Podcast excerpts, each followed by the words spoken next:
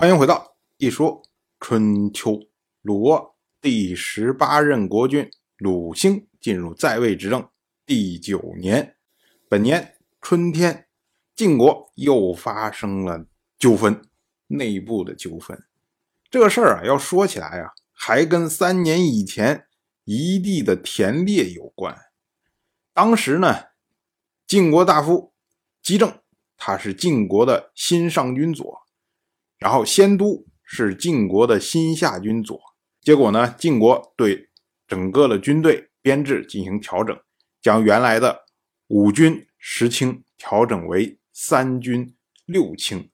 按照当时晋国国君晋欢的想法，他是希望提拔姬政和先都，并且呢引入士胡和梁义耳，然后呢来填补六卿的空缺。可是呢，遭到了。晋国大夫先客的反对，先客呢希望能够优先提拔胡氏和赵氏，所以呢，最终晋欢他是以赵盾为中军将，以胡射孤为中军左。这件事情啊，实际上让先客得到了很大的好处，因为随后呢是胡射孤流亡去的狄，而先客呢则凭借着自己祖父和他父亲的功勋，然后。接替胡射孤成为中军左，那么这一下呢，当时相关的这些人士，姬政、先都、士胡、梁义耳，都对仙客非常的怨恨。仙客做了中军左之后啊，他又在金阴这个地方夺取了晋国大夫蒯德的田地，这下啊。这怨恨爆发呀，所以呢，姬政、先都、士胡、梁义儿、蒯德这么五个人呢，他们集合在一起作乱。到了本年的正月初二，五个人派出杀手暗杀了仙客。到了正月十八，晋国呢开始追究仙客谋杀案，结果先杀掉了先都和梁义儿。当然了，这个事情还没完。同样是本年的春天，王室派出毛国的国君毛卫来鲁国求取丧葬用品。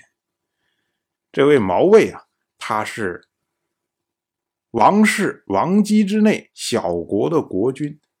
我们之前讲，去年秋天的时候，王室的天王姬政驾崩，所以呢，转过来年。还没有下葬，这时候呢，就派毛卫到鲁国来求取丧葬用品，是为了让姬政能够风光下葬。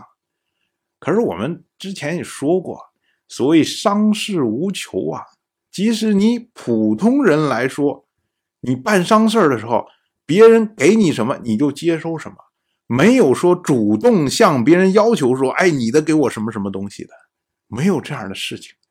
更何况呢，天子。不私下求财呀，所以呢，王室这样的举动，这个呢不合礼数。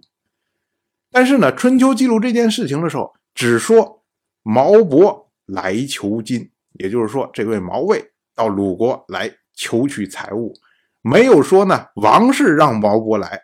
这是因为啊，这个时候新的天王虽然已经继位，可是呢，因为在扶丧之中，还没有给。大家正式见面，所以呢，不是以天子的命令而来。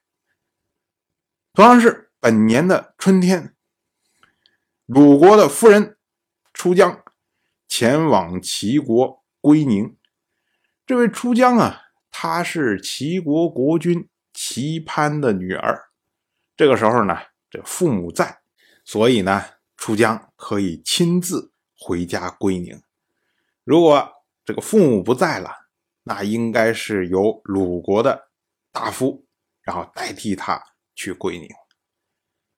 同样是本年的春天二月，鲁国的大夫叔孙得臣前往京师参加天王的葬礼。到了二月二十四，天王姬政下葬。姬政啊，可以说从继位。就非常的坎坷。当时呢，他受到自己的弟弟姬代的威逼，所以呢，父亲死了，连发丧都不敢发丧。他求助于当时诸侯的霸主，也就是齐国的先君齐小白。结果齐小白发起手指之会，支持姬政，这样的话呢，才勉强让姬政登上天王的位置。之后呢，姬政参与了齐小白的葵丘之会，而齐小白呢，在这次盟会上故意作态，将王室的天王他的地位。提高到了一个前所未有的高度。再之后，姬政因为他原谅了他的弟弟姬代，让姬代回到了王室。结果没想到呢，姬代和姬政的夫人敌后私通，结果导致了王室再次内乱。后来姬政呢，他又调用晋国的力量压制了姬代，彻底将姬代的。隐患消除，在晋国先君晋重耳挟公自重的时候，姬政可以严正的拒绝晋重耳随礼的要求。所以，我们可以说啊，姬政在他在位的期间，他借用诸侯的力量，保证了王室的稳定，并且呢，一定程度上提高了王室的地位。所以呢，周人。按照世法，因事有功，曰襄，为他定谥号为襄。后世则称姬政为周襄王。当然，我就这么一说，您就那么一听。感谢您的耐心陪伴。如果您对《一说春秋》这个节目感兴趣的话，请在微信中搜索公众号。一说春秋，关注我，您不仅能得到一说春秋文字版的推送，还可以直接和我互动交流。我在那里等待您的真知灼见。